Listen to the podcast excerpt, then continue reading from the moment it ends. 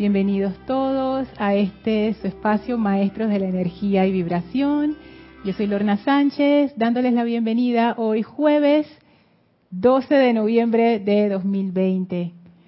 Estoy chequeando aquí que todo está saliendo bien. La magna presencia de Dios en mí reconoce, saluda y bendice la presencia yo soy en todos y cada uno de ustedes. Sí, está encendido. ¿Habla, Pablo? No, espérate. Yo estoy aceptando igualmente. Gracias, Elma. Gracias a todos. Voy a mover esto un poquito para acá. Así, perfecto.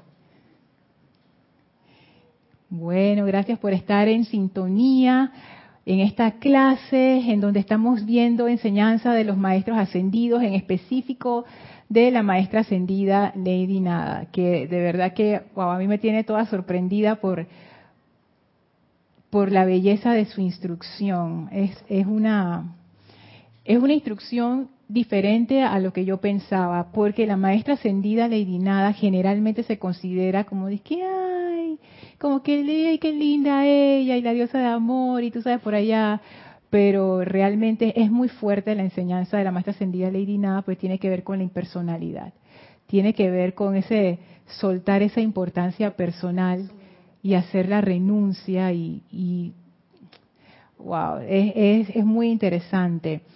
Vamos a, gracias a Francisco de este México, a Mavis de este Argentina y a Raúl de este México que están sintonizados, muchísimas gracias. Voy a revisar antes de hacer la visualización de entrada, a ver si el sonido está bien.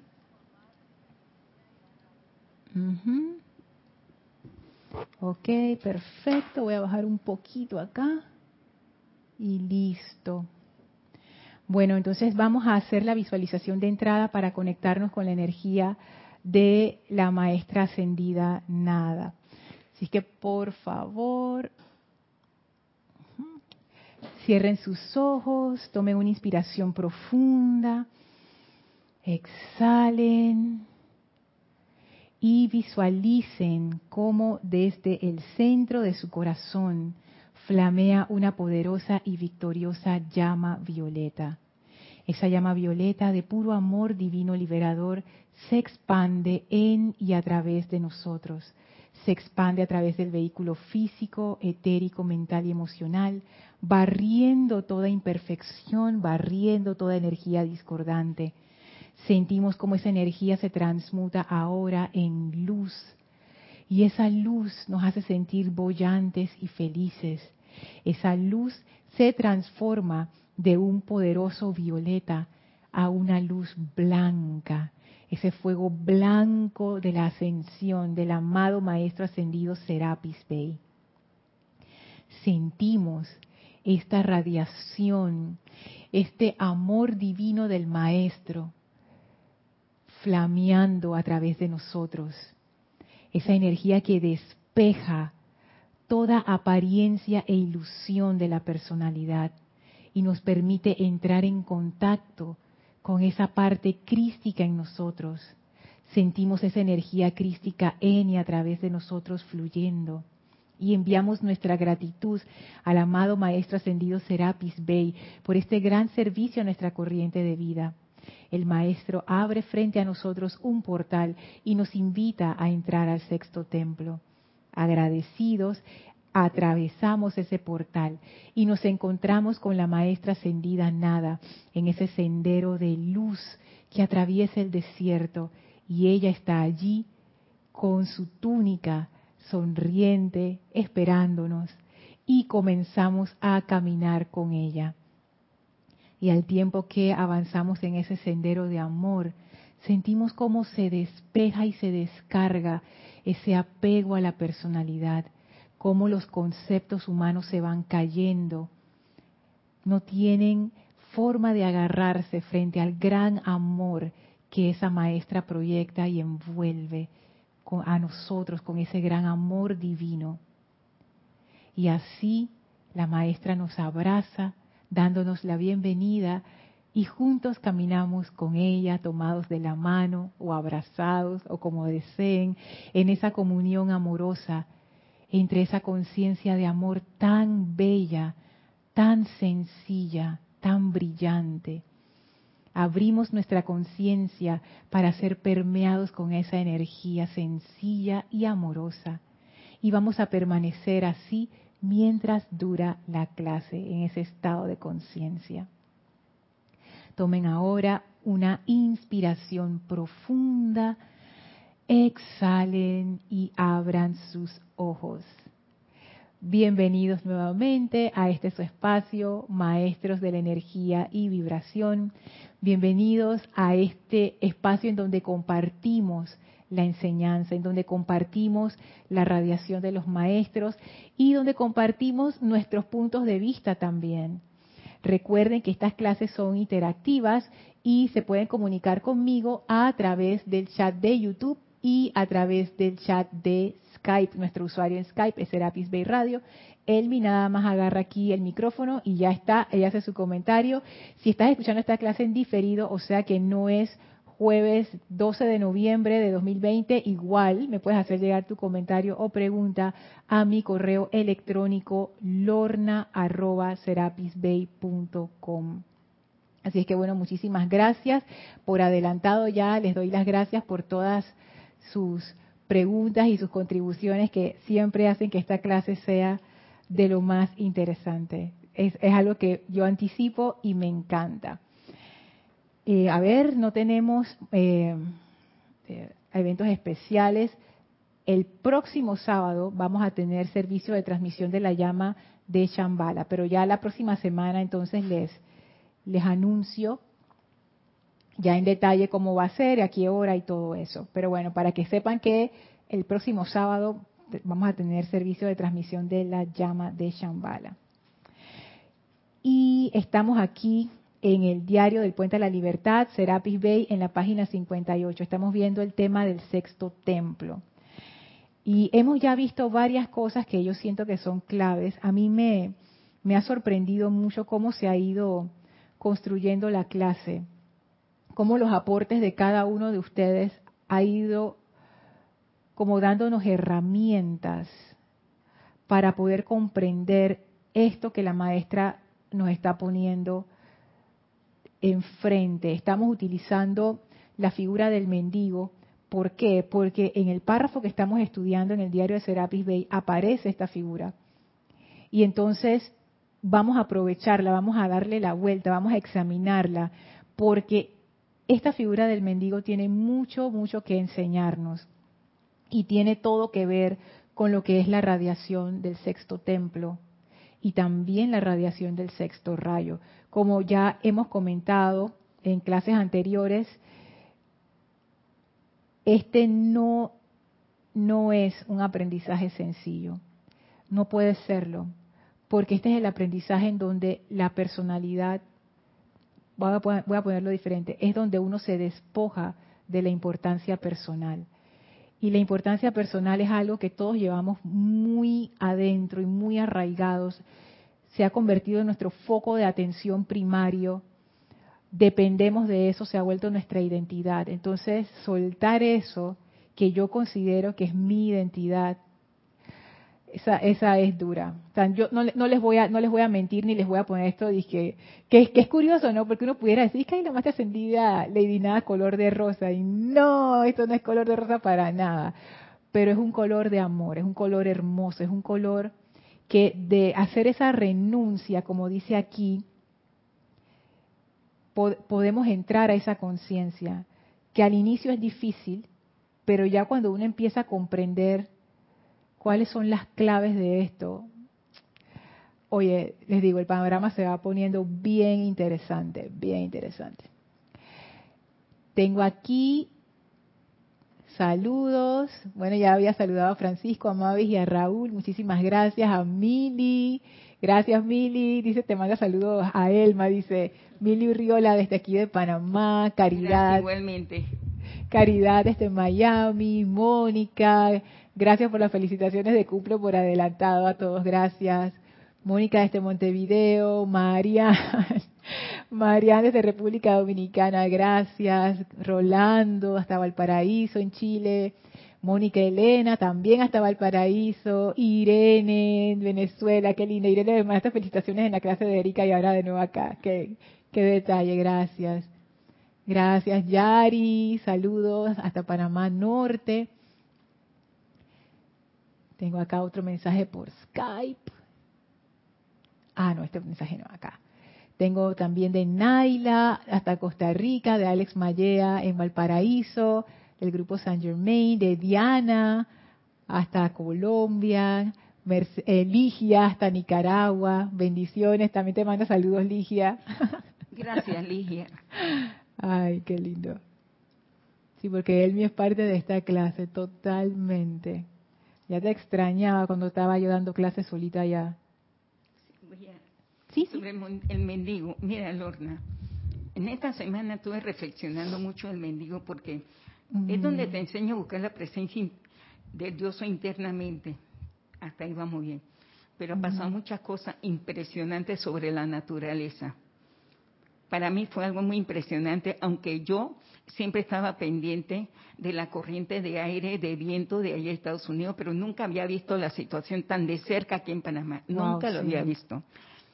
En ese mendigo yo me quedé reflexionando y dije, oh, eso es para que yo vea que ese amor lo tengo que tener dentro de mí con los elementales.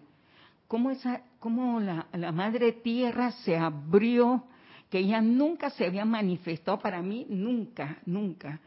Y eso, eso, mira, eso me ha dejado impactada porque dije, Dios mío, mira que estamos aquí en, la tierra compartiendo y viviendo y mira cómo ella ya nos habla.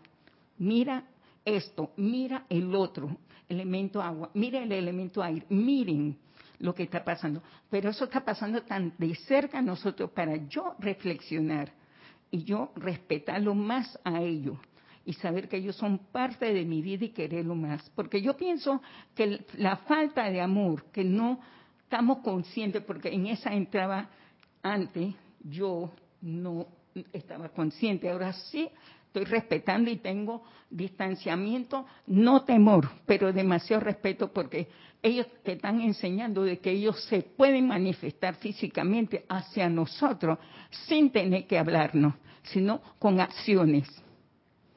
Y eso es bien impactante para mí. Esta semana le pasó a Mira reflexionando y estoy como aturdida viendo eso. Porque Lady Nada te manifiesta el amor. Entonces, ¿dónde está mi amor?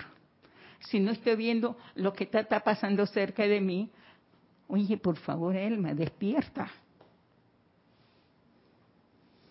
Sí, pues aquí en Panamá, aunque no nos tocó el, el huracán ETA, nos, nos pasó la, la, colita del huracán por las provincias que están más cerca de Costa Rica y de verdad que fue, fue desastroso. Sí, impresionante. O sea que si todos estamos aquí en Panamá es como que, wow. Y, y es cierto, a veces uno recibe, o sea, la naturaleza nos habla, lo que pasa es que uno no la entiende o no la quiere entender. Y sí, estas situaciones de cambio climático cada vez se están poniendo más extremas y más fuertes, producto de nuestra propia inconsciencia y nuestros propios actos que, no hemos puesto atención en ese equilibrio de la naturaleza. Entonces, sí, es fuerte. Sí. Fíjense que estábamos trabajando la, la clase anterior, vimos varios puntos interesantes. Vimos, salió el tema del camino del medio, que ese a mí me sorprendió, porque eso yo no lo, había visto como quien dice en el no lo tenía en el radar, y de repente sale el camino del medio por uno de los comentarios que, que uno de ustedes hizo, y fue muy importante, porque eso tiene mucho que ver con la dirección que uno, que uno sigue en su vida, sobre todo en el servicio que uno presta. Esa, esa, esa parte estuvo muy interesante. Ahora van a ver cómo se va a ir tejiendo todo. Hablamos también de que ese camino del medio hace que tú des tu servicio si tú quieres hacerlo, pero también si puedes hacerlo, que es ese equilibrio. Aquí no se trata de sacrificios, aquí se trata de dar plenamente. Entonces tener, tener ese discernimiento de saber cuándo puedo dar y cuándo no, sin dañar mi propia integridad. Vimos el tema de la renuncia también, a qué es lo que uno renuncia. Uno renuncia a las cosas físicas o uno es una renuncia interna. Entonces exploramos todos esos temas. Y yo les decía que eso se iba a volver relevante porque ahora entra un nuevo ingrediente a esta gran sopa y tiene que ver con los misioneros. Voy a leer todo el párrafo para que vean cómo amarra. Dice así, muchos permanecen aquí y no avanzan más. Quienes escogen entrar al templo 6 vuelven a pasar una vez más por una tremenda renuncia. Son los misioneros bajo el arcángel Uriel y la amada maestra ascendida Nada. Aunque aquí dice el amado Jesús porque él era el Chohan anterior, pero ahora es la maestra ascendida Nada y ella es la Chohan. Se guardan las bellas vestiduras, los terciopelos y las sedas. Se cambian las joyas de poder y las coronas de sus cabezas por el platillo de limosna y la vestidura de mendigo. El Chela hace un voto de silencio y se va de Luxor para realizar un servicio específico de beneficio mundial a través de la radiación. Algo muy interesante que yo no había visto las veces que he leído este párrafo es cuando dice el Chel hace un voto de silencio y se va de Luxor. No había visto ese detalle.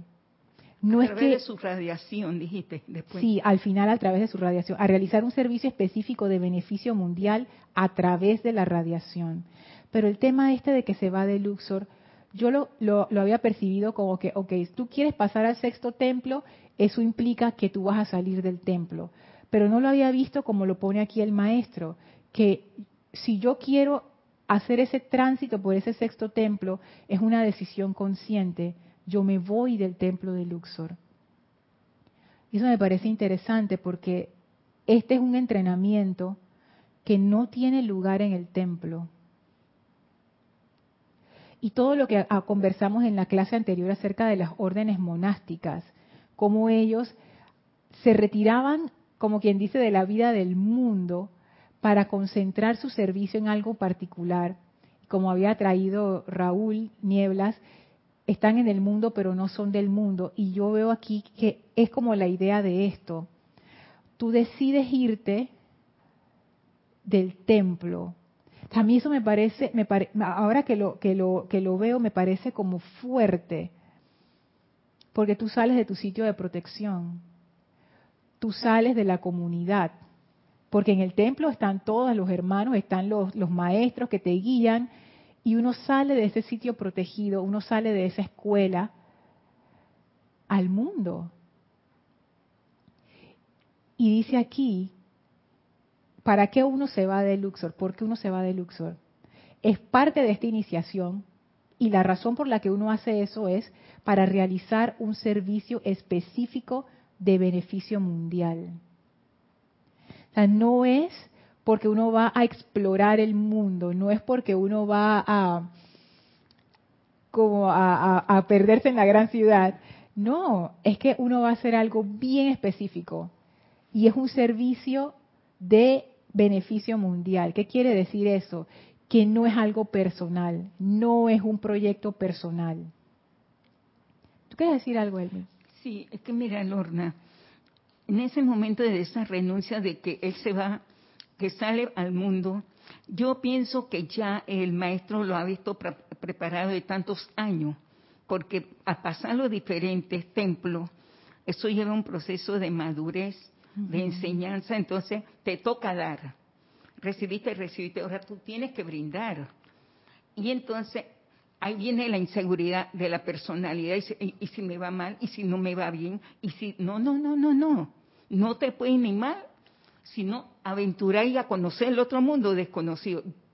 Yo te entiendo porque 40 años trabajando como extranjero he tenido de todo y se, me separaron y volví de nuevo. Y este es el último, este es el último reto, pero lo estoy logrando, Lorna, porque estoy consciente a lo que estoy aquí estudiando y estoy viéndolo a ellos y sabiendo y bendiciendo ese santo ser crístico. Mira, la embajada de Venezuela le está legalizando los papeles a los venezolanos gratis. Gracias, Padre, porque eso no se había podido conseguir ahora lo están haciendo gratis. Entonces ellos me dicen, que ellos me conocen sin yo llegar. Dice, allá la señora Elma dice que, que le pueda legalizar los papeles. Dice, sí, es gratis. Pero esa bendición de tanto uno aquí está en el ceremonial, en, está en esa continuidad de esa, de, decretar, de estar mentalizando, de estar consciente, el yo soy diariamente y la ley del perdón, esa bendición llega hacia a, ese lugar donde ellos pueden resolver su problema y no tienen que llegar tan lejos para invertir tanto dinero. Mira, esa es la parte que yo veo, que el maestro te da la oportunidad, esa bendición.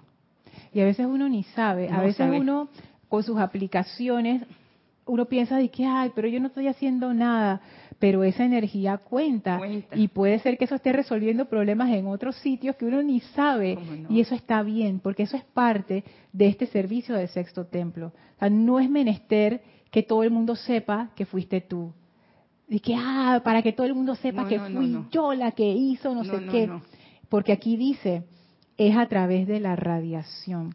Y una cosa que dijo Elma que me pareció interesante es que esta vez que volviste a, ese mismo puesto, ahora tú tienes, lo estás haciendo conscientemente.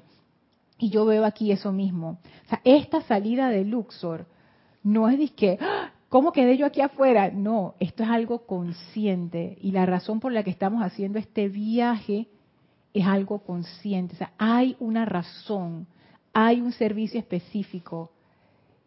Ah, estoy pensando también, no sé si recuerdan, en una de las primeras clases estábamos hablando acerca del propósito. ¿Te acuerdas de que cuánto tiempo toma volver a esa presencia? Que dije un año, tres ah, años, de, una vez, el, aquí y el ahora. Y una de las cosas que hablamos es la importancia de tener un propósito. Y Matías y este dijeron, sí, pero no, pero el propósito que no se vuelva la, la, la meta para descuidar lo otro. O sea, es muy interesante, los remito a esa clase, pero lo que quiero decir con esto es que ahora ese viaje se hace con un objetivo claro y definido. Es consciente, es un servicio consciente que se presta a través de la radiación. Y esto de que antes de, pasar a los comentarios, quería hacer una acotación aquí en lo que dice que es de beneficio mundial.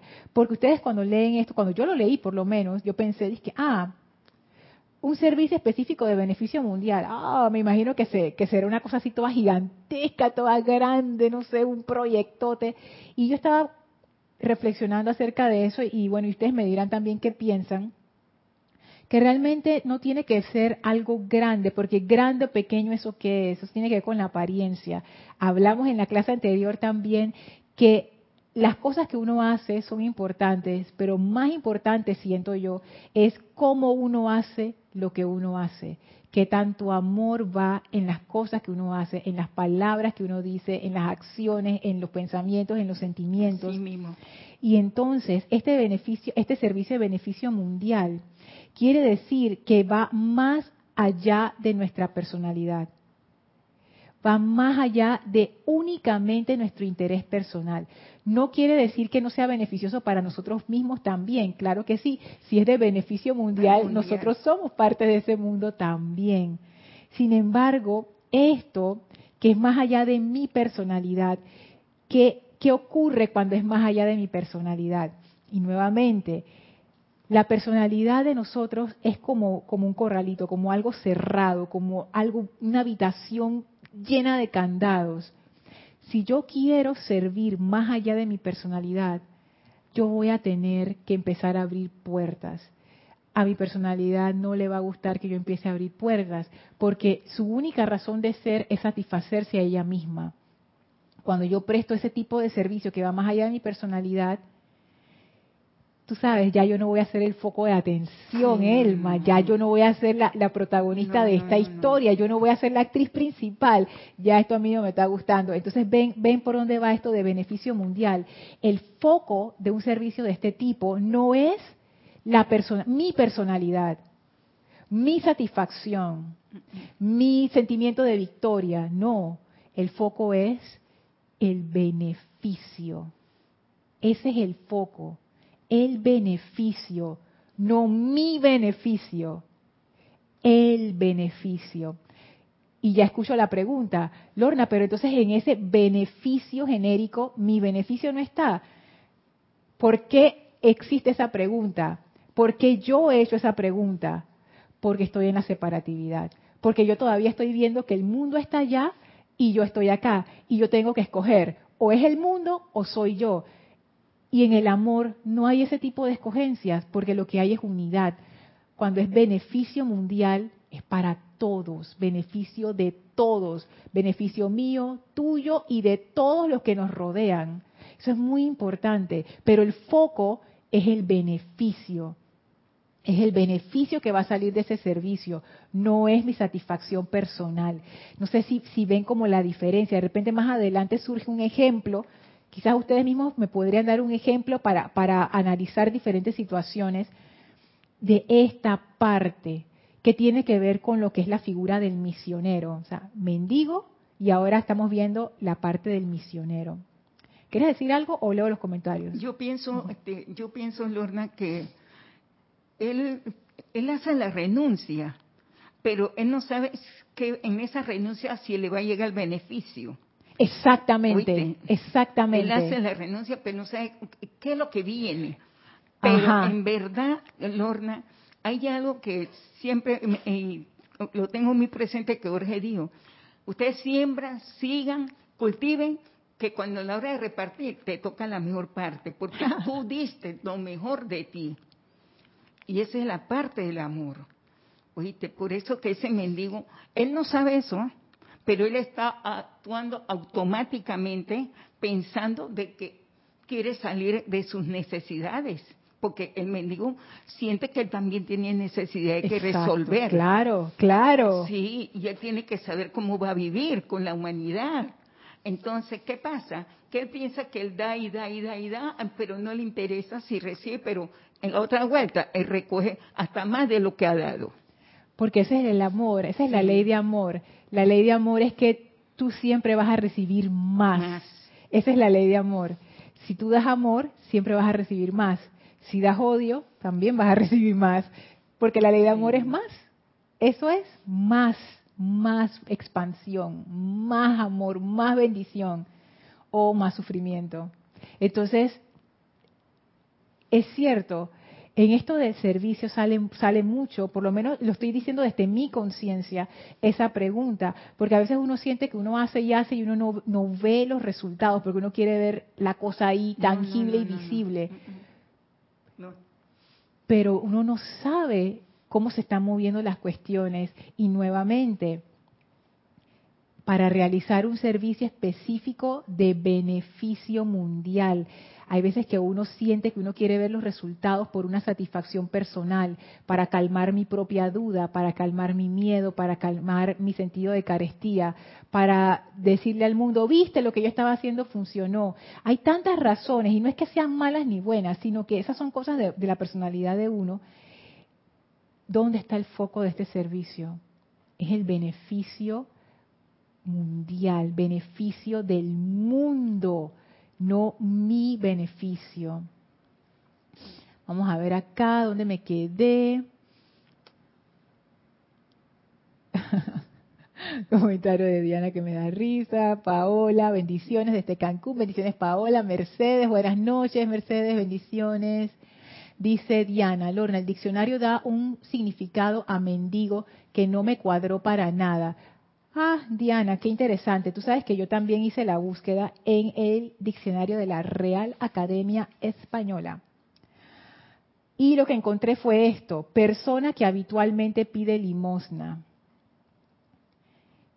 Pero fíjate que a mí esto sí, sí me hizo cierto sentido interesante.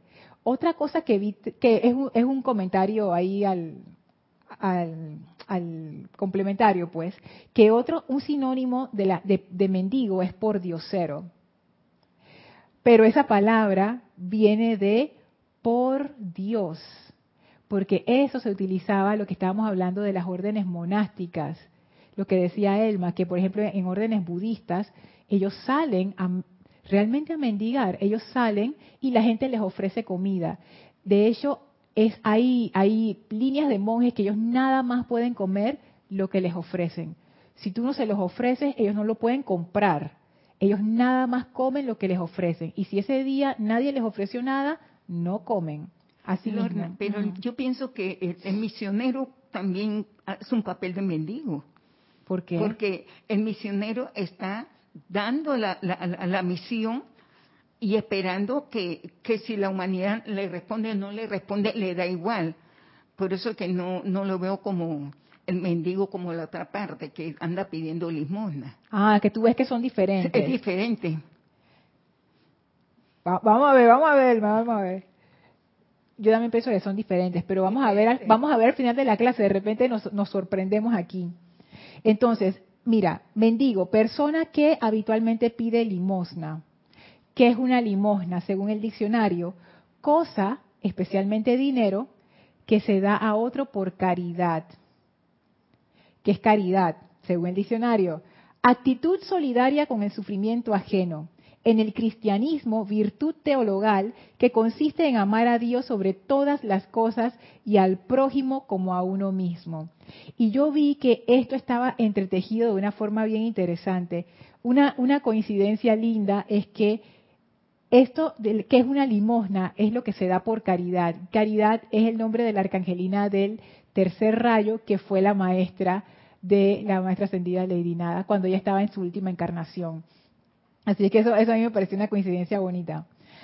Pero el mendigo es una persona que habitualmente pide limosna. Esa es la definición del mendigo. Fíjense que no dice es la persona que está mal vestida, es la persona que no tiene casa, es la persona que no sé qué. Es una persona que habitualmente pide limosna. ¿Y qué es una limosna? Lo que alguien te quiere dar por caridad. Y según la definición de caridad, realmente es amor amor y compasión. Entonces el mendigo es aquel que habitualmente recibe ese amor y esa compasión a través de cosas de dinero, etcétera. Que por supuesto sabemos que en el mundo de todos los días eso no es así, porque muchas veces a los mendigos, las personas, y me he incluido en esa, damos como quien dice por dar, por salir del paso, por cumplir, otras personas dan incluso con desprecio. O sea, esa, esa, esa limosna no cumple su misión, que es ser un vehículo de amor.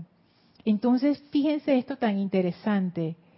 Si lo ponemos desde otro punto de vista, nuevamente usando el ejemplo, estaba en mi alma. Ay, gracias. Usando el ejemplo que trajo Elma de, de los monjes budistas estos. el mendigo pudiera ser, estamos aquí explorando, esa figura que nos da la oportunidad de amar y de salir de nuestra comodidad personal, de nuestro pequeño cuartito ahí, para dar, para manifestar ese amor. Si lo vemos desde ese punto de vista, ya vamos viendo cómo la figura del mendigo va como cuajando con el sexto rayo y especialmente con la radiación y el servicio de la maestra ascendida Lady Nada. ¿Por qué? La maestra ascendida Lady Nada, ella tiene muchos servicios a la vida, pero uno de los servicios principales que ella como que promueve bastante y dice, invóquenme para esto, es que ella ayuda a sacar, a desarrollar, a, a florecer los talentos de las personas esos talentos que todos tenemos, y ella a través del amor hace salir esos talentos. Y yo veo la figura del mendigo como una especie de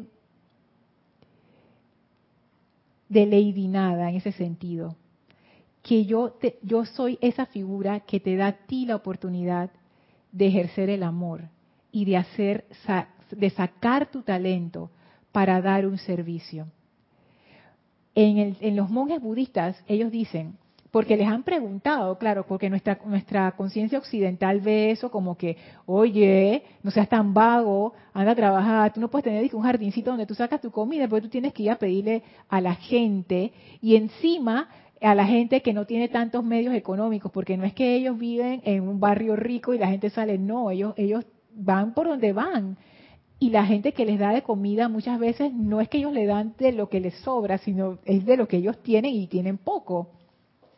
Y los han cuestionado, les han preguntado, eso no es como, como que quitarle el sustento a la gente pobre que lo necesita, porque ustedes no son más proactivos y hacen algo. Entonces ellos lo ven de otra manera, ellos dicen, esto es, esto es como una simbiosis. Nosotros, al hacer esa, ese acto de, mendigar, le damos la oportunidad a las personas de que ganen buen karma, porque ellos están dando alimento, están alimentando un monje y eso en la tradición de ellos representa un buen karma. O sea, yo te estoy dando la oportunidad a ti de ganar, como quien dice, una florecita en el cielo. Y las personas también reciben, porque cuando el monje recibe ese alimento, el monje bendice a la persona que se lo da. Entonces, tú tienes esa bendición de un monje que supuestamente es una persona que se ha dedicado hacer esta encarnación de la presencia y no sé qué, tiene esta pureza. Entonces es como que el monje recibe alimento y la persona recibe una bendición. Y para ellos esa bendición no es algo intangible, es algo valioso. Entonces ellos ven que esa relación entre el mendigo, el monje mendigo y la persona que ofrece, ambos se benefician.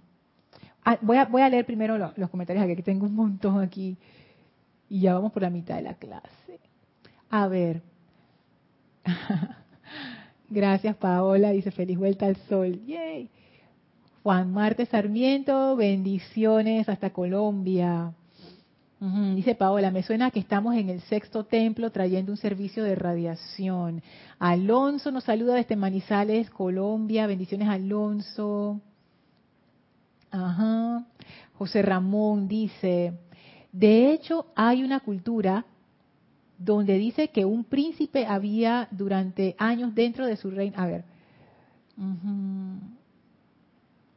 Ah, ajá, José Ramón dice, de hecho hay una cultura donde dice que un príncipe eh, vivía durante años dentro de su reino, tenía todo el confort y el cuidado hasta que un día decidió salir al mundo y conoció lo que no había vivido. O sea, se parece a la, a la historia del amado señor Gautama, así es. Daira nos manda saludos desde Chorrera aquí en Panamá. Rosaura también, bendiciones desde Panamá. Mili dice, servicio consciente y a la vez de probatoria para el mendigo. Exacto, Mili. Exacto, porque no es, es, que, wow, es que, Mili, es que el ser, sí o no, el, el servicio te, te, te prueba, te pone a prueba de verdad. Porque ese es el momento en donde tú vas, ese es el momento de dar. Pero claro, a veces cuando uno piensa el momento de dar, uno se, imagina que uno dando algo, ¿no? Pero no, ese es el momento de, dar eso que tú has entrenado durante tanto tiempo. ese es el momento de, de, meterle fuerza al asunto, de meterle amor a la cuestión, porque servir te pone a prueba. Hay veces que uno espera que como tú estás haciendo un servicio que tú piensas que es, que es beneficioso y bueno, la gente se debe sentir feliz y te debe agradecer. Mm. Y eso lamentablemente no es así. Hay gente que sí, pero la mayoría no. Porque, porque no, pues, porque la gente está, no es que la gente sea mala, sino que la gente está en su mundo, la gente está en su vida. Y a veces uno no se da cuenta de que realmente la importancia personal nos, nos juega una mala pasada. Hay veces que uno piensa de que, oh, tú sabes que yo por todo lo que estoy haciendo, por lo menos me deberían dar las gracias, coño, aunque sea eso. Y, no, no, porque de nuevo, como decía el maestro aquí, realizar un servicio específico de beneficio mundial. El foco de ese servicio no es que nadie nos dé las gracias. El foco de ese servicio es el beneficio que ese servicio da. Y si la gente está recibiendo el beneficio, ya has cumplido tu servicio. Pero es que no me dieron las gracias, pero eso no era el servicio. El servicio no era hacer algo para que te dieran las gracias, el servicio era de beneficio. Y es muy importante, nuevamente lo que decía Elma, cuando uno va a hacer algo, un servicio, uno tiene que estar claro por qué uno lo está haciendo, pienso yo, porque hay veces que uno inconscientemente se tira a servir y, lo que lo mueve a uno realmente son estas, estas, estos deseos subconscientes de reconocimiento o de aceptación o de agradar a los demás o de cumplir con una norma de, nuestra, de nuestra personalidad. Realmente la única razón para dar un servicio es, amor. Y no es que yo esté ahí tampoco. O sea, no, es que yo, yo, les puedo decir, es que, ay, todo lo que yo hago es altruista. Honestamente, yo pienso que lo que yo hago no es altruista. Porque todavía yo no he llegado a ese punto en donde yo, tú sabes, yo puedo decir, que, ah, no hay nada de, recompensa, o sea, y tampoco es importante. Uno hace lo mejor que uno puede, eso sí, y lo hace conscientemente, cada vez mejor, cada vez más amor, cada vez menos importancia personal, sabiendo que el servicio nos va a poner a prueba y, y va a ser así. Y no desanimarnos, sino que simplemente tú sabes, el foco, hacer siempre que el foco sea el beneficio, que es otra manera de amar. Cuando uno se ocupa de la gente, cuando uno está, oye, todo el mundo está bien y no sé qué, eso es amor también. Entonces, eso de beneficio person eso de beneficio mundial es una es una forma de expresar amor y eso es lo importante. No tanto la importancia personal de uno. Yo sé que uno puede pensar, dije, ay, pero entonces uno va a permitir que le destruyan su autoestima. Eso no tiene nada que ver con la autoestima, nada, no va por ahí, para nada. Porque hay algo que yo he podido como ir comprobando ahora que poco a poco estoy entrando y trabajando con esto de la impersonalidad. Y es que realmente cuanto menos atención uno le da a su personalidad, más feliz uno es. Y más, y más sencillo uno es y menos resentimiento uno guarda, menos se ofende, menos se complica. O sea, como que la cuestión internamente fluye mejor, porque el foco no es en mi personalidad, sino en la situación del momento. La oportunidad. exacto, la oportunidad, lo que se está dando. Hay veces que te va a ir mejor, hay veces que no te va a ir bien. La personalidad siempre se hace un lío, como que, ah, pero cuando uno ya ha, empezado a soltar y soltar un poco, bueno, la próxima vez lo haré mejor y ya, pues. No hay, no, como decía Erika en su clase, no hay esa autoflagelación y que me siento culpable, no sé qué. Y el maestro Ascendido San Germain también lo dice, suelten esa culpa, que eso no sirve de nada. Pero no, no, no la culpa desde un punto de vista de que, ay, ahora hago lo que me da la gana y soy un irresponsable. No, es que cuando uno va quitándole atención a la importancia personal, sea, realmente uno empieza a vivir más como en el momento y uno empieza a reconocer al mismo tiempo que uno se da cuenta de la oportunidad de amar que uno tiene, uno también se da cuenta que uno tiene sus limitaciones, pues ella, sí. Y hay que aceptarlo, Lorna. Sí, pues. ¿Para qué no vamos a hacer lío con eso? No desde un punto de vista conformista, sino que, bueno, metí la pata, bueno, la próxima vez lo haré mejor. Y ya, listo. O sea, no, no, uno no se hace lío mental. Yo, yo me acuerdo cuando yo lo hacía antes, me da risa ahora. Antes no me daba risa. O sea, no me daba risa en el momento que lo estaba haciendo. Ahora me puedo reír de eso, pero antes no. Tú sabes, Lorna, que ahora que tú presentas el mendigo, yo lo veo en, diferentes puntos. Ya no el mendigo de pedir plata. Ajá. ¿Sabes por qué? Cuando tú vas al hospital, las damas voluntarias van al oncológico y van a atender a las personas que necesitan una asistencia y una ayuda. Mira, eso es bien importante. Ahí donde tú ves el amor de Lady Nada trabajando a través de ella. Pero ellas están haciendo la misión de un mendigo, pero no como el mendigo de, la otra parte que tú presentas. ¿Pero qué dijiste, Elma? Ellas ah, están haciendo, la misión. La misión del misioneros. Misioneros. Misioneros como el mendigo, pero no la parte que están esperando que le den economía. No, pero, pero mira, Elma, acabas de hacer la conexión entre la parte del misionero y la parte del mendigo. Estas damas, ellas sí piden plata porque ellas hacen su, su, que su cena de gala y no sé qué, pero igual, ¿no es eso también pedir limosna? Sí. Es pedir limosna, porque estás pidiéndole ayudarlo a claro, le está, exacto, o sea, tú estás haciendo, mira, gracias por ese ejemplo, porque bueno, y ustedes me dirán qué piensan a ver. Y ya ahora, ahora sí prometo que voy a leer los comentarios porque sé que los estoy dejando ahí como, como stand-by, pero ustedes me dirán, Vamos a ver, vamos a ponerlo así, Elma. Pedir limosna. ¿Qué, es lo que decía que era la limosna? Cosa, especialmente dinero que se da a otro por caridad. Yo puedo estar en la calle con mi, con mi vasito de que, ay, deme, unos, unos centavitos ahí, pap, estoy mendigando. pero yo también puedo ser disque, una dama de sociedad y que, ay, vamos a hacer la cena de, gala, son 150 dólares el plato. Y tú dices claro que sí cuenta conmigo, porque vamos a recoger fondos para el hospital no sé qué, que se, por allá por ver aguas, que hay que arreglar, que no sé qué. Entonces, no es eso también. Mira, esa es otra forma, pero es, lo mismo. Fíjate, qué interesante. Nuevamente, ambos abren la oportunidad para dar ambos abren la oportunidad para dar. Y en el caso de las, de las damas estas, hay una misión específica. Porque no es de a qué me quiero ir de viaje a Miami, no. Es, hay un hospital allá en Veragua que hay que arreglar, vamos a hacer una cena para recoger dinero, para entonces contratar a la gente y que no sé qué. Ahí yo veo la conexión. Del mendigo. Del mendigo y el misionero. Ok, ahora sí, voy con los comentarios.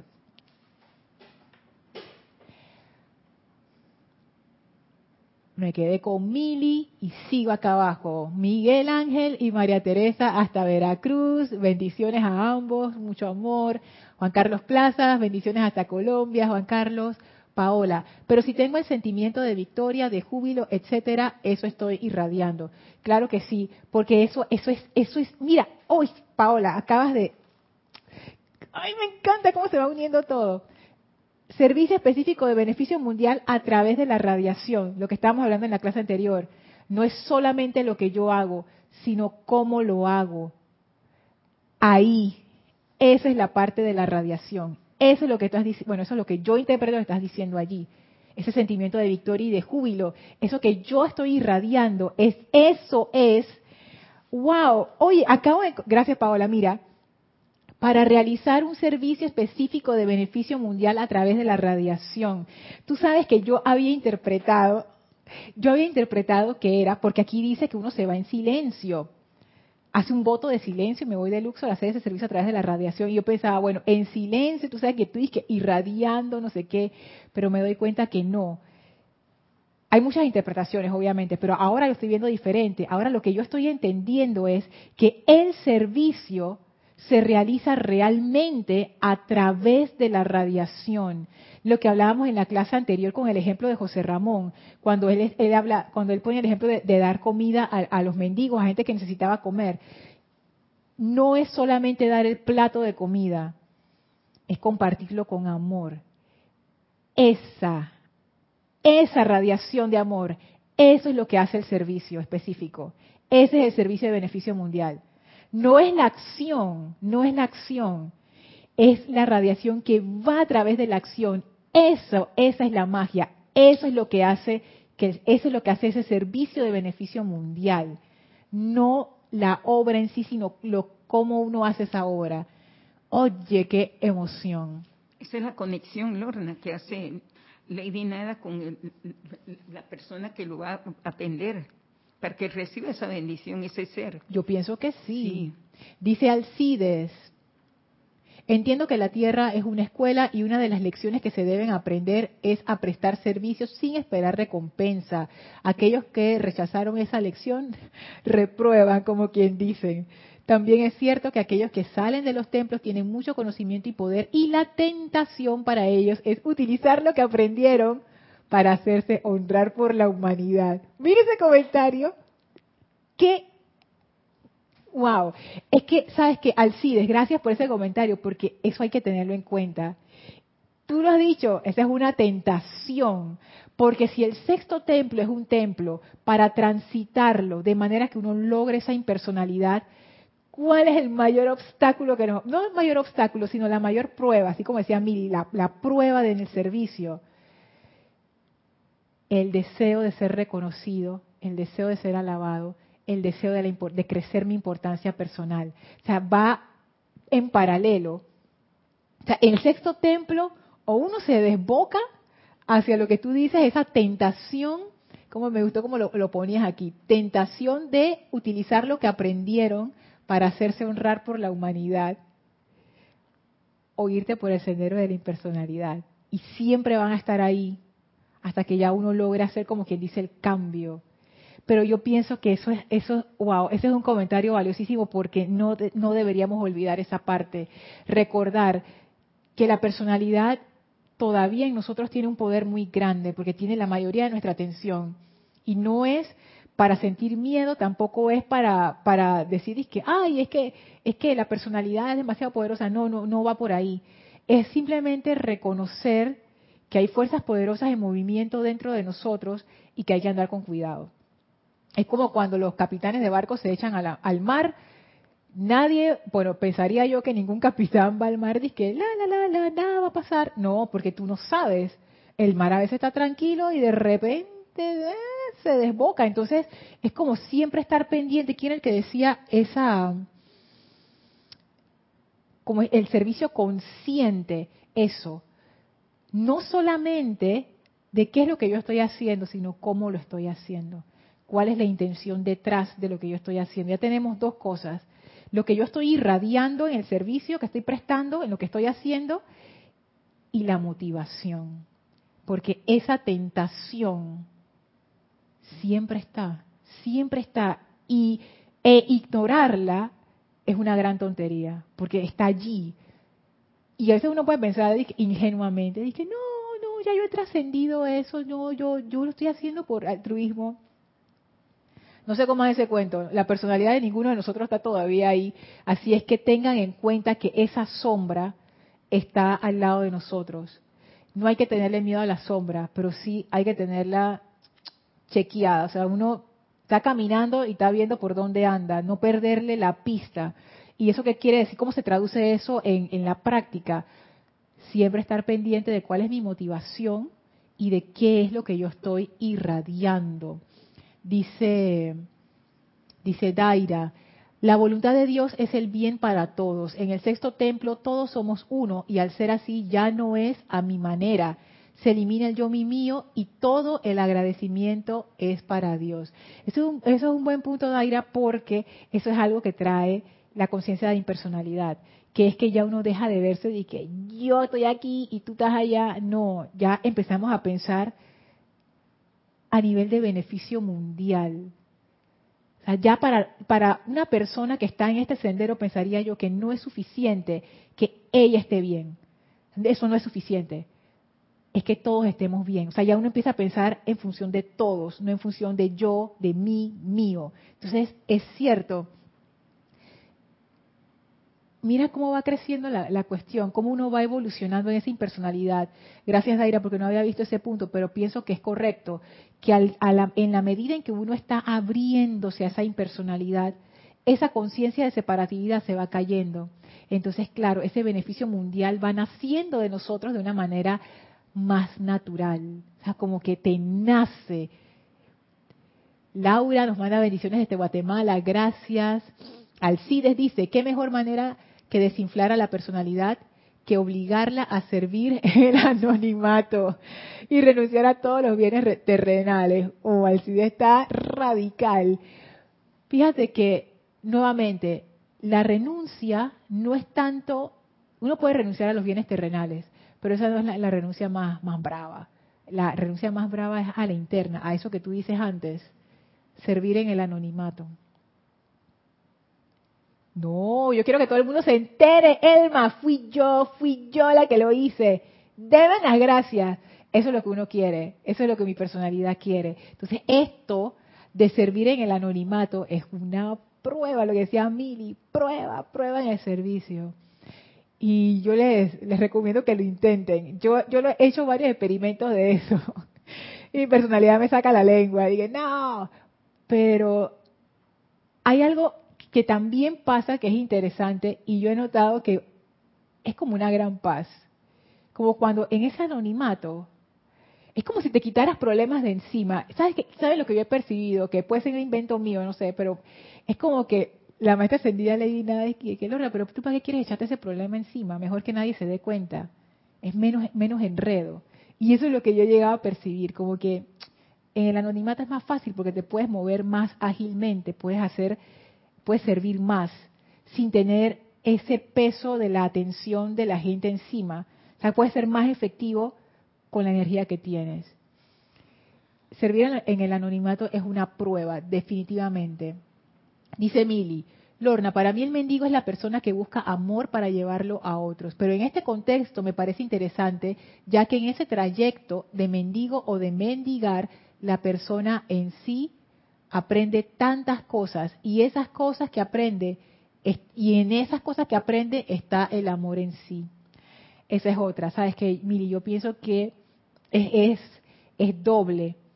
O sea, no solamente yo ofrezco esa oportunidad, a la otra persona para amar, sino que yo también aprendo a amar. Porque fíjense, un mendigo, no estaba acá la definición, un mendigo que habitualmente pide limosna, o sea, yo, ¿por qué yo pediría limosna? Porque no tengo.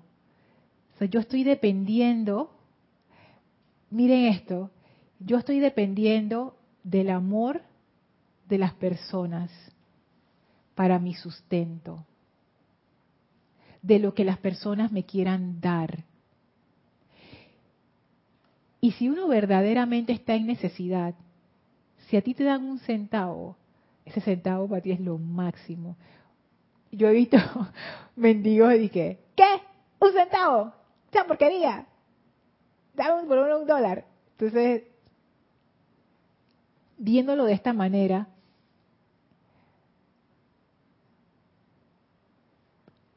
el mendigo aprecia cada acto de amor que recibe. Cada acto de amor. Y cada persona, cada persona lo da diferente. Hay actos de amor, porque la mente siempre hace comparaciones, hay actos de amor que parecen ser pequeñitos, como los centavos. Hay actos de amor que parecen ser grandes. Pero en esta conciencia de mendigo, el mendigo acepta cada acto de amor y lo celebra. Y yo pienso que eso también tiene mucho que ver con la conciencia de la maestra ascendida Lady Nada. Porque en ese despertar del amor en cada uno de nosotros, cada quien tiene su propia velocidad de, florecimiento. Y el amor cultiva y, ay, ¿cómo se dice esa palabra? No es entusiasma, bueno, voy a usar entusiasmo, como que te, como que te anima a seguir dando. Y si uno está haciendo ese, ese, ese servicio de abrir corazones, uno no puede ponerse disque, ¿eso es todo lo que tú me vas a dar? Ah, no, no, si es por eso no, quédate con tu cosa, yo me voy. Y uno hace eso todo el tiempo. Yo era experta haciendo eso.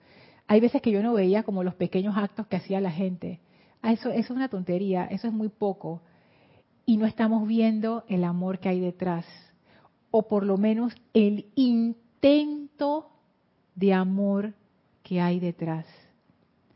Uno puede ser bien, bien duro a veces con las personas, sin darnos cuenta que para lo que para lo que para nosotros es poca cosa, para esa persona fue como una como algo grande Imagínense que hay una persona que, de nuevo, tiene miedo a hablar en público, ese, ejemplo que hay mucha gente que tiene ese, ese temor.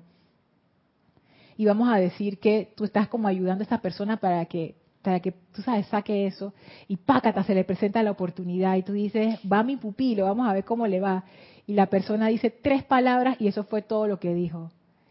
Es muy fácil decirle a la persona, fallaste. ¿Qué va?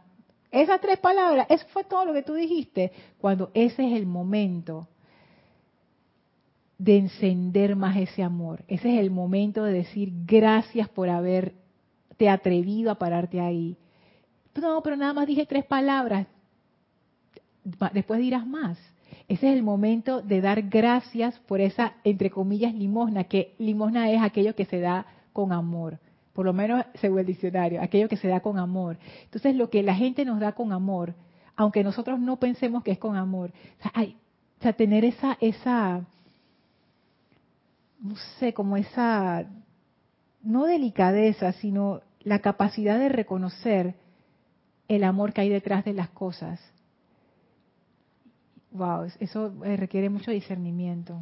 Mira, Lorna, en la clase de, de Kira ayer, es la tercera vez que la estoy escuchando porque no me canso de escucharla, porque estoy llevando en relación a la clase del mendigo desde varios momentos que lo está dando.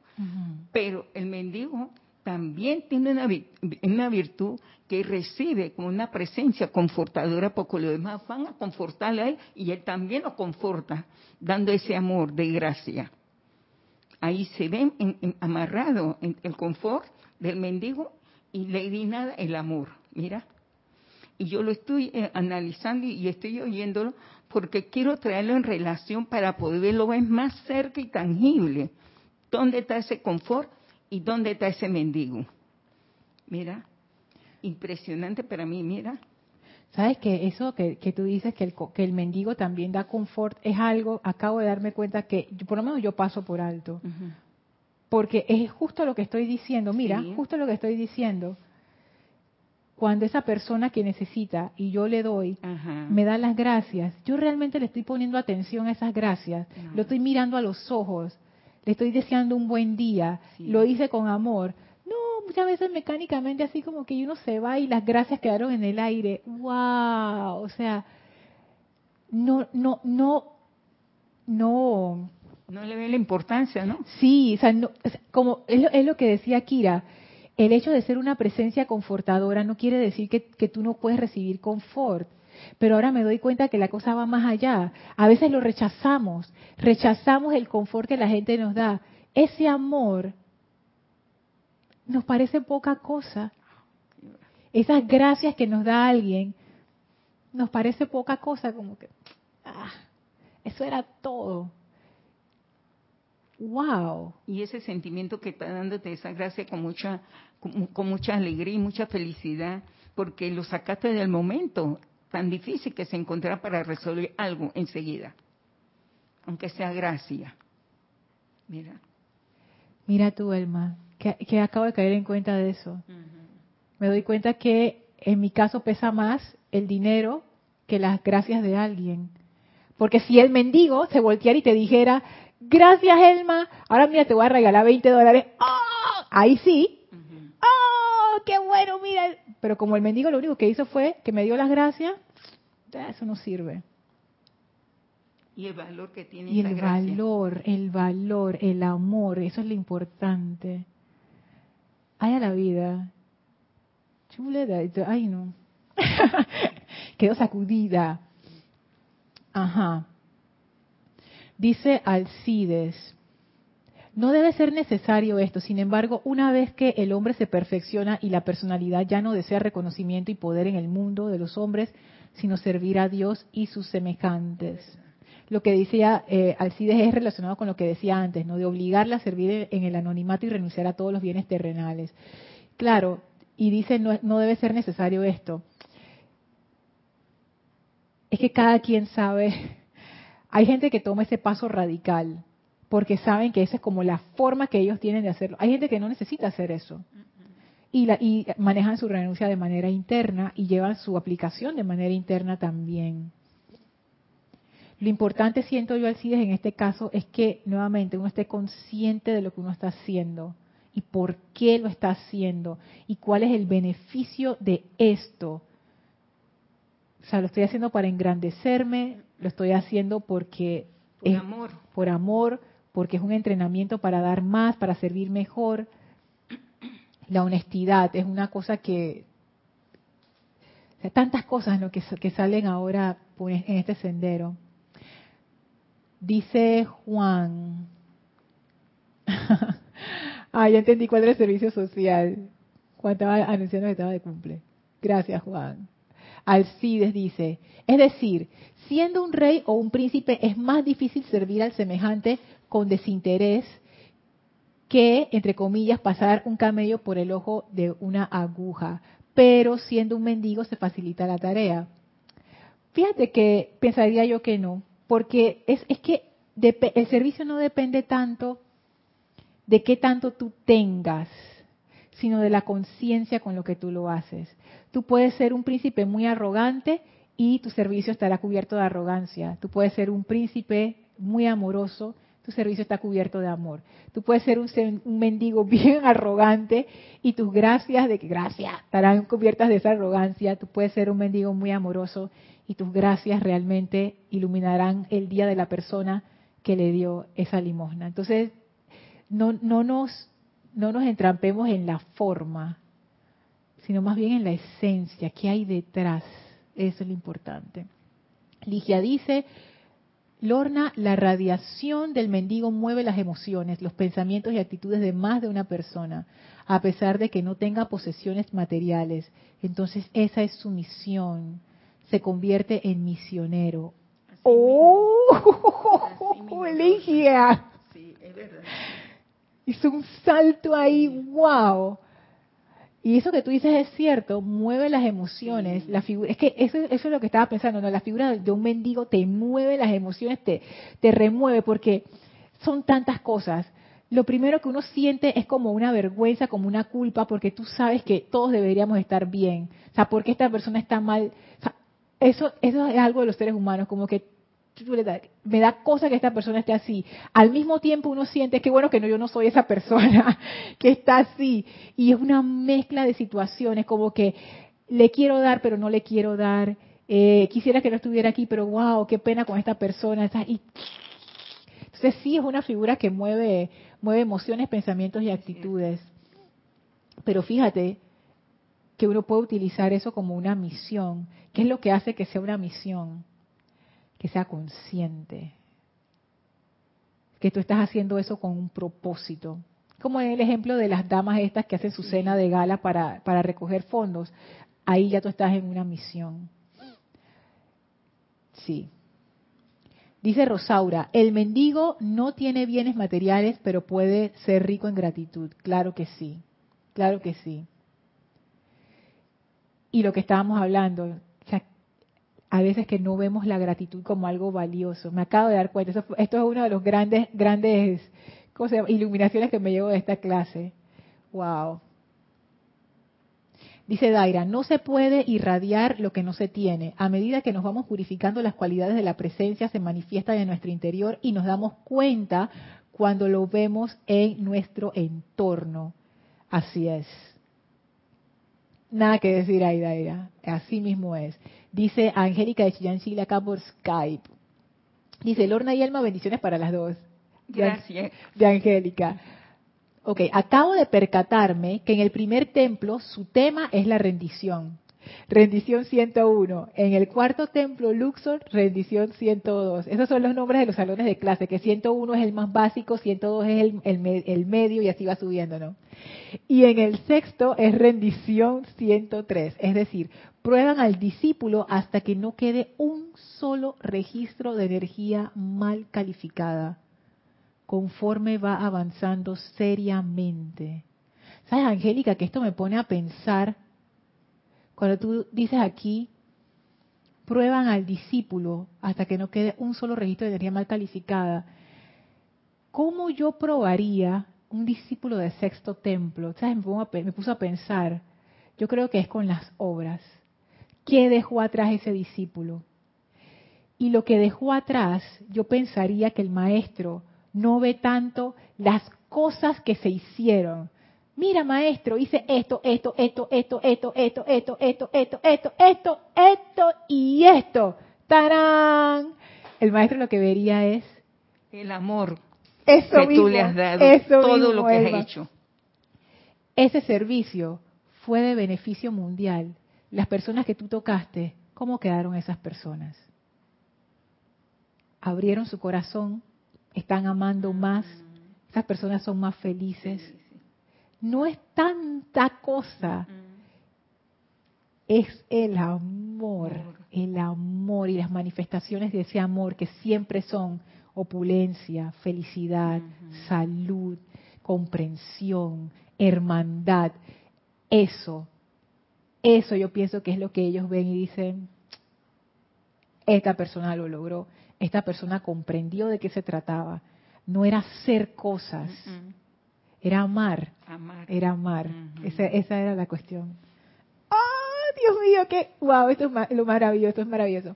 Dice Angélica, ¿cómo podríamos servir con mejor calidad de invocación si aún queda rebeldía? ¿Cómo podríamos pedir sin humildad?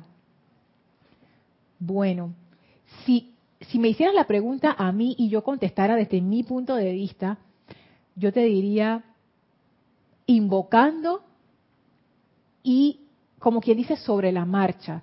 Porque esto no es algo que uno pueda lograr como que, de que yo voy a hacer una aplicación para purificarme, para ser más humilde. Eso se, es en el diario vivir. Exacto, es, que eso, eso, se, eso se va aprendiendo, porque ese quitarse de encima la importancia personal es algo que se va quitando con los roces de la vida diaria. O sea, tú, tú tienes que atravesar ese camino. Tienes que codearte con la gente, con las situaciones, con la energía, hasta que uno aprenda a ir soltando. Y ahí entonces viene la transformación. Entonces yo pienso que la mejor manera de, aprender a, dar este servicio de calidad es sirviendo y haciéndolo conscientemente y con propósito, chequeando estas dos cosas. ¿Cuál es mi motivación? Y qué es lo que yo estoy irradiando e ir mejorando sobre eso. Y ni sentirse culpable ni nada de eso cuando nos salió la cosa mal. Para qué si igual eso si eso fue lo mejor que pudimos hacer bueno ya qué, más vamos a hacer si eso fue lo mejor la próxima vez lo haré mejor. Esta vez hice lo mejor que pude. Ya. O sea no hacerse tanto enredo. Eso también es parte de la humildad. Porque claro uno tiene esta idea de uno mismo de que yo tengo que ser perfecta yo tenía esa idea, por supuesto que era inconsciente, o sea, yo no me daba cuenta de esto conscientemente, hasta que la pillé, me di cuenta, yo, transmútate, y ya como que, no es que no me importen las cosas, pero ya, tomo las cosas como con más, con más calma. Bueno, ya son las 8 y 1, así que voy a leer los últimos comentarios. Dice José Ramón, sí, la radiación o vibración o intención de la acción es lo más importante. Uno puede dar 10 pesos con un gran amor y valdrá mucho. Y también puedo dar mil pesos pero sin amor y no valdrá. No valdrá lo mismo por la vibración o radiación a lo que se da. Ay, tú sabes que, bueno, voy a abusar un poquito de su tiempo, porque esto que dice José Ramón me, acordó de, un, de una historia que, escuché en una conferencia. Voy a decirla rapidito, porque pienso que puede aportar. Porque este comentario de José Ramón, alguien puede pensar, y que Lorna, alguien puede pensar, y que, ¿cómo? ¿Mil pesos? ¿Cómo que no valen nada, José Ramón? Yo prefiero los mil a los diez, nada que ver, y eso del amor, bla, bla, bla. Miren esto. Esta es una señora que ella levantaba fondos para causas de beneficencia. Y ella fue a una, a una compañía a pedir una donación que le habían dicho que fuera porque esta compañía aparentemente había tenido problemas legales y unos problemas todos feos ahí y querían quedar bien con el público. Entonces tú sabes, ¿no? Donar mi chequezón y listo. Entonces dice ella que ella fue a entrevistarse con esta persona que ya le tenía el cheque, entonces ella le da todo el speech, todas las cosas de que sí que estamos haciendo, no sé qué, pero ella veía que el tipo, o sea, el tipo ni la miraba, o sea, estaba como quien dice, hey, coge tu cheque y vete de aquí. Entonces dice que cuando ella agarró ese cheque, dice que ella, ella como que se sintió tan, como, como tan mal, como que ese cheque cargaba la culpa de la empresa. Bueno, la cuestión es que ella metió el cheque, que era un chequezón, en su cartera y salió eh, eh, por avión, tenía que ir a otro lugar porque también tenía otro evento donde estaba levantando fondos. Pero este evento no era en una gran corporación, era en una iglesia pequeña. Y en esta iglesia, el, el, no era el párroco, era como el pastor, era amigo de ella. Entonces él le había dicho, ven, ven para que, para que conozcas a la gente y levantes los fondos. Entonces dice que ella llegó, llegó tarde porque había unas demoras, lo que sea. La cuestión es que llegó a esta habitación, habían como 60 personas, todas que eran personas de clase media baja, gente trabajadora, gente que no tenía para, para dar, pero ahí estaban porque el pastor los había llamado y ella les empieza a hablar acerca de este proyecto que ayuda a la gente, que no sé qué, y bueno, la, muchacha como que ella sintió en ese salón como que, bueno, voy a dar lo máximo. Y dice que nadie dijo nada cuando ella terminó, y ella realmente no esperaba que nadie donara nada, ella fue para hacerle el favor al amigo. Y dice que una señora se paró y le dijo, dice que era, era como una señora de, de una, persona que trabajaba como en, en limpiando casas y esto, ¿no? Entonces ella se paró y con, dinero en la mano, como 20 dólares, una cosa así, y le dijo, mira, yo creo en lo que tú estás haciendo y el dinero es como el agua y este dinero puede ayudar a gente y yo quiero ayudar y aquí está mi contribución. Dice que cuando ella recibió esos 20 dólares de esta señora que se mataba trabajando toda la semana, o sea, tú sabes, no esa plata no era que te sobraba, dice que ella sintió este confort y la gente poco a poco se empezó a parar y le empezó a dar sus donaciones. Dice que cuando ella recibió ese dinero, dice que ella lloraba y lloraba pensando en el caso de este otro señor que le dio ese cheque así. La cuestión es que ella llegó a la, habitación del hotel, ponte que el cheque era de que 50 mil dólares y lo que ella había recogido era como dije, 150 de la, de la iglesia. Y ella se quedó mirando, agarró el cheque del tipo, del, de la gran corporación, lo metió en un sobre hizo una carta, pues eran los tiempos de las cartas de, antes, no había internet todavía, y le dijo a la persona, cuando ustedes estén listos para donar de corazón, con mucho gusto yo voy a aceptar esta donación. Aquí tiene su cheque de vuelta. Y se lo devolvió. Se lo devolvió. Pero ese no es el final de la historia. La historia termina así. Tres años más tarde se encontró al mismo tipo que le hizo la donación. Ya no trabajaba para esa empresa. Y él le dijo, cuando yo recibí ese cheque de vuelta, tú no tienes idea de cómo eso me impactó a mí, cómo eso me golpeó. Y ahora yo he dado un giro a mi vida, yo me di cuenta que no estaba poniendo atención. Ahora yo te quiero hacer una donación personal y esta vez yo la estoy haciendo porque quiero ayudar y por favor acéptala. Eso a través de la radiación. Lo que cambia la vida de la gente es la radiación. No es el dinero. Por supuesto que el dinero te puede solucionar un montón de cosas, pero eso no te va a cambiar. Eso no es lo que presta el servicio de beneficio mundial. El dinero es simplemente un medio de intercambio. Lo que va a ser la magia, ese cambio de corazón, ese beneficio mundial es el amor, es la radiación con la que se hacen las cosas. Bueno, ahora sí, ya, ahora sí prometo, ya voy a terminar en, en unos minutos. Dice, Dice José Ramón, no valdrá lo mismo por la radiación, la vibración o radiación que le ponemos a lo que se da. Yari dice, se puede ser mendigo con la familia, en el empleo, en todo mi mundo, porque yo soy uno con todos y tiene que ser en silencio jubiloso. Así es. Ah, ok. Ese comentario, Yari, lo voy a dejar para la clase siguiente, porque le puedo sacar más juguito. José Ramón dice, exacto, la humildad al pedir y valorar hasta la más mínima moneda también le corresponde al mendigo. Yo antes cantaba en los camiones y me, y me indignaba cuando no me daban nada. Dice, oye, yo canté tan bien y nadie me dio nada. Soy uno malagradecido. Entonces la pregunta es, ¿y por qué canto, no? pero tenía que aprender a ser humilde aún siendo un mendigo. Dice Yari, Lorna, ¿qué hago con lo que recibo como mendigo? Lo que puedo entender que mi servicio, lo que puedo entender que mi servicio recibir, lo que puedo entender es que mi servicio es, recibir, poner en la bolsa duplicando con mi radiación al mundo. Otra, otra cuestión que me llevo, Yari, para la próxima clase. Eso está interesante. Dice José Ramón, es cierto, muchas veces me pasó que al dar al necesitado sus palabras y sus ojos me transmitían una gran luz y gratitud que me hacían llorar en ese instante, pero era un llanto diferente. Wow. Mónica dice, quizás ese mendigo ya tuvo todo lo que nosotros tenemos y ahora al no tener nada valora más lo que le dan y lo pone a prueba como, como y pone y nos pone a prueba cómo nosotros reaccionamos. O sea, Mónica, ese comentario está muy bueno porque después de haber tenido todo, o sea, oh, Sí.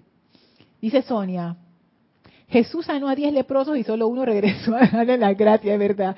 Y él dijo, ¿y en dónde están los otros? Él le daba gracias al Padre.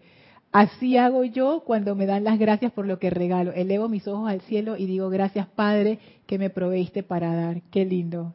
Así mismo es, porque hasta en eso uno se puede volver arrogante. Ah, yo tengo mucho que dar. No, gracias Padre por la oportunidad que me das de dar Mili dice, decía que entiendo a este mendigo como aquel que se hace chiquitito, ya que y ya sabemos que aquel que se hace chiquitito es el que se hace grande y esa es la esencia del verdadero amor.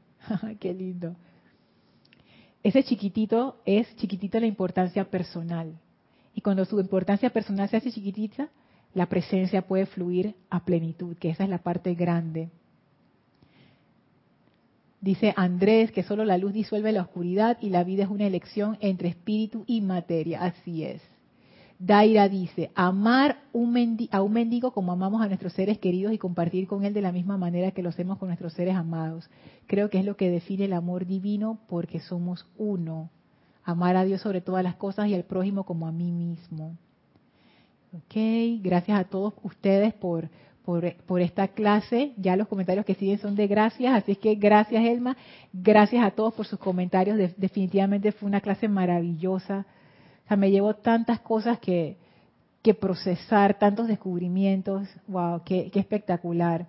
Antes de cerrar, vamos a dar las gracias a la maestra ascendida Lady Nada. Por favor, cierren sus ojos, visualícenla a su lado, envíenle su gratitud, su bendición y su amor. Gracias, maestra, por esta gran iluminación y por este gran amor que nos estás haciendo conocer para dar más a la vida. La maestra ahora, sonriente, abre un portal frente a nosotros, el cual atravesamos y regresamos al sitio donde nos encontramos físicamente, aprovechando para expandir esa dulce radiación de amor impersonal a todo nuestro alrededor. Tomen ahora una inspiración profunda, exhalen y abran sus ojos. Muchísimas gracias, gracias a todos por sus comentarios, gracias Elma, gracias de nuevo, gracias, gracias, gracias a todos. Yo soy Lorna Sánchez, esto fue Maestros de la Energía y Vibración y deseo para todos ustedes mil bendiciones. Muchísimas gracias.